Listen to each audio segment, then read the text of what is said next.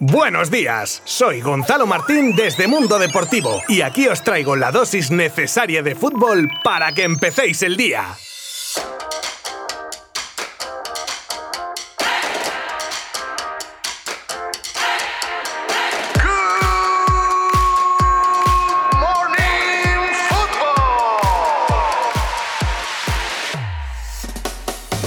Está claro que la cosa cambia un montón de la competición doméstica a la europea. Además, creo que la liga no pasa precisamente por su mejor momento, sobre todo si la comparamos con otras ligas de Europa que tienen, por ejemplo, un potencial económico muy superior, algo que es un hecho. Ya en el tema deportivo, que cada uno piense lo que considere. El caso es que ayer se jugaban los dos últimos partidos de vuelta de los octavos de Champions y visto lo visto, con el partido de ida habría sido suficiente. Un Atlético de Madrid que por desgracia no pudo asaltar Stamford Bridge y dio una versión alejada de lo que está siendo el Atleti en Liga. Decíamos ayer que el equipo inglés venía en muy buena dinámica, tan buena como que desde que está Tuchel en el banquillo no han perdido en sus 13 partidos disputados en todas las competiciones, y así lo demostró ayer controlando muy bien el partido y creando muchísimo peligro con las salidas a la contra. Y de esta manera, precisamente, en un 2 para 4, los ingleses se adelantaban en el electrónico por medio de Ziyech, y así fue casi todo el partido, hasta el final que el Atleti tuvo una tímida reacción, lógica por las ganas de remontar, pero no pudo ser. Y encima Emerson en el 95 daba la puntilla a los colchoneros a los que ya solo les queda la liga como opción de conseguir algún título esta temporada. Y en el otro partido de Champions que se jugaba ayer, el Bayern, que partía con un resultado de ida muy a favor de 1 a 4, superó el trámite con un partido que a medio gas le dio para ganar de nuevo a la Lazio, esta vez por 2 a 1, con goles de Lewandowski y Chuopo Moting para los alemanes y Parolo, que marcaba el de la honrilla para la Lazio. Así ya con los octavos finalizados tendremos este viernes el sorteo de cuartos con los siguientes equipos. Oporto, que es la sorpresa de esta edición. City, Chelsea y Liverpool como representantes de la Premier, los conjuntos alemanes del Dortmund y el Bayern, el PSG y como único superviviente de la liga, el Real Madrid. Será como digo el viernes a partir de las 12 de la mañana hora española y para los que no tengan la suerte de poder ir a Nyon a verlo, estáis citados en nuestra web de Mundo Deportivo para saber lo que depararán las bolitas.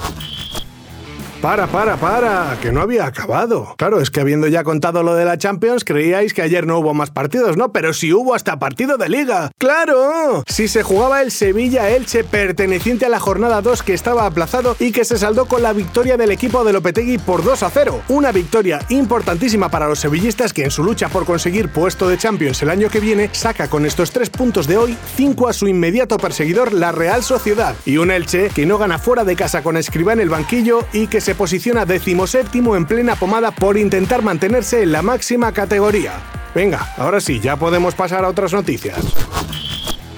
Laporta hace un guiño a Messi para que se quede. Ayer Jean Laporta por fin tomó posesión del cargo de presidente del Fútbol Club Barcelona, después de unos días en los que habrá soñado con la palabra aval. Pues como decía, Laporta ya es oficialmente presidente del Barça y dio un discurso en el que se le veía muy contento y muy positivo y en el que lanzó varios recaditos, entre ellos ese guiño a Messi para lograr su continuidad. Aunque bueno, yo un guiño lo considero algo sutil y esto más directo y claro no pudo ser. Y delante de todo el mundo. Intentar, doncs... Por ejemplo, aprovecho, intentar intentar convencer a Leo que se quede. Son cosas que hay que hacer, decisiones que tomar. Haré todo lo que pueda. Él ya lo sabe. Lo que haga estará bien. Pero nosotros intentaremos que continúe porque es el mejor jugador de la historia. Y perdona que lo diga Leo, ya sabes que te tengo mucha estima y que el Barça te quiere mucho. T'estima el Barça t'estima molt. Pues eso, directo de derechas al corazoncito blaugrana de Leo para que se quede. También comentó los planes que tiene para el club, empezando por el tema económico que apuntó como prioritario. Y mientras en Barcelona se hace y se hará lo imposible por retener a Messi, allá en la Galia una aldea de irreductibles no dejan de hacer guiños al argentino para que en caso de que salga del Barça recale en sus filas. Son como ya podéis imaginar jugadores del PSG, unos como Mbappé colgando en redes mensajes de admiración hacia Leo y otros que juegan la baza de la amistad como son Neymar y Di María para tratar de convencer al astro argentino de que acabe jugando con ellos. Me da a mí que como solo Leo sabe lo que va a pasar, nos tocará, pues no sé, poner alguna vela a algún santo hasta que comunique su decisión final. Que si no recuerdo mal, en lo de Évole creo que dijo que sería al final de la temporada. A esperar se ha dicho.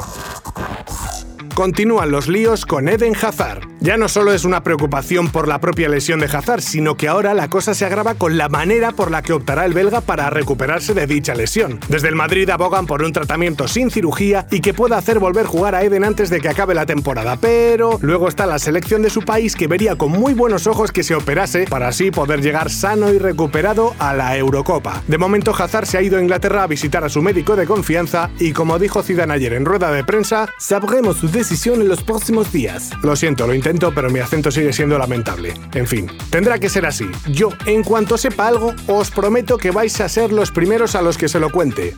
Palabrita se cumplen 50 años del partido más violento de la historia. Tengo que confesar que yo oigo a mucha gente debatir si se dice tangana o tangana. Yo la verdad no sé cuál es la correcta o si incluso se puede decir de las dos maneras. Lo bueno es que en esta historia que os voy a contar ahora no hay duda que valga, porque debió ser una batalla campal directamente. Viajamos 50 años atrás a un partido de fase de grupos de la Libertadores entre Boca Juniors y Sporting Cristal, con el primer puesto en juego y con más tensión en ese partido que cuando uno adelanta a la Guardia Civil en la autovía que cuando te das cuenta frenas y vas a 100 por si, yo qué sé, tu cuenta kilómetros está mal y va más rápido de lo que marca, o vete tú a saber. Pero volviendo al partido, ya veréis qué jugada desembocó en el tinglao más grande de la historia del fútbol. Rogel, jugador de Boca. Ojo cómo se enciende la mecha, ¿eh? Finge una falta, el árbitro no la pita, normal. Bueno, pues todo el equipo argentino monta en cólera por el acierto del árbitro y ahí ya se lía la mundial. Gallardo es golpeado por Suñé, este le devuelve una patada voladora, Koch fracturó el tabique a Campos, Rogel provoca una conmoción a Mellán, Suñé deja cao a Luis Torres. Resumen: 19 expulsados, jugadores, entrenadores y árbitros a la comisaría y partido suspendido con reparto de puntos, uno para cada equipo, y otros, pero de sutura que se llevaron de recuerdo a algunos futbolistas.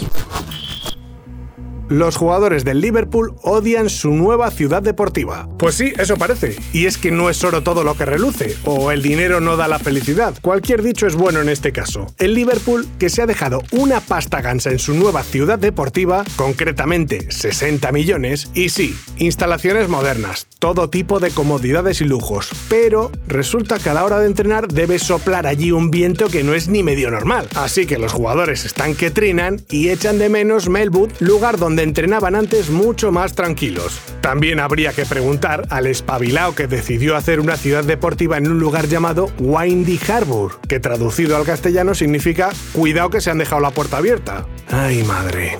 Hasta mañana. Mundo Deportivo te ha ofrecido Good Morning Football, la dosis necesaria de fútbol para comenzar el día.